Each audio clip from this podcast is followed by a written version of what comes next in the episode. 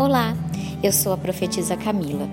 Hoje eu quero te encorajar a crer na palavra de Deus que diz lá em Jó, capítulo 14, versículos 8 e 9. Diz assim: Uma árvore pode ter a sua, as suas raízes envelhecidas no solo e o seu tronco morrer no chão. Ainda assim, com o cheiro de água ela brotará e dará ramos como se fosse muda plantada. Sabe, há momentos em nossas vidas que nos deparamos com situações que nos entristecem tanto a ponto de nos sentirmos ressecados e mortos.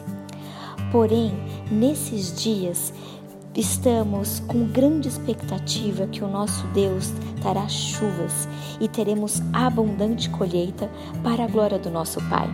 Então creia, em nome de Yeshua Hamashia, que seremos encharcados por essas águas que virão do céu.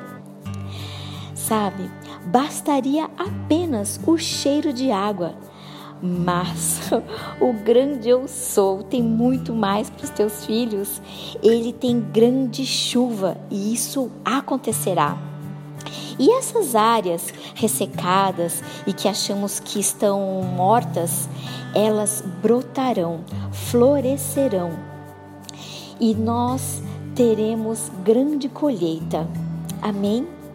E saiba de outra coisa. E não se esqueça disso há pão na casa do pão. Deus te abençoe.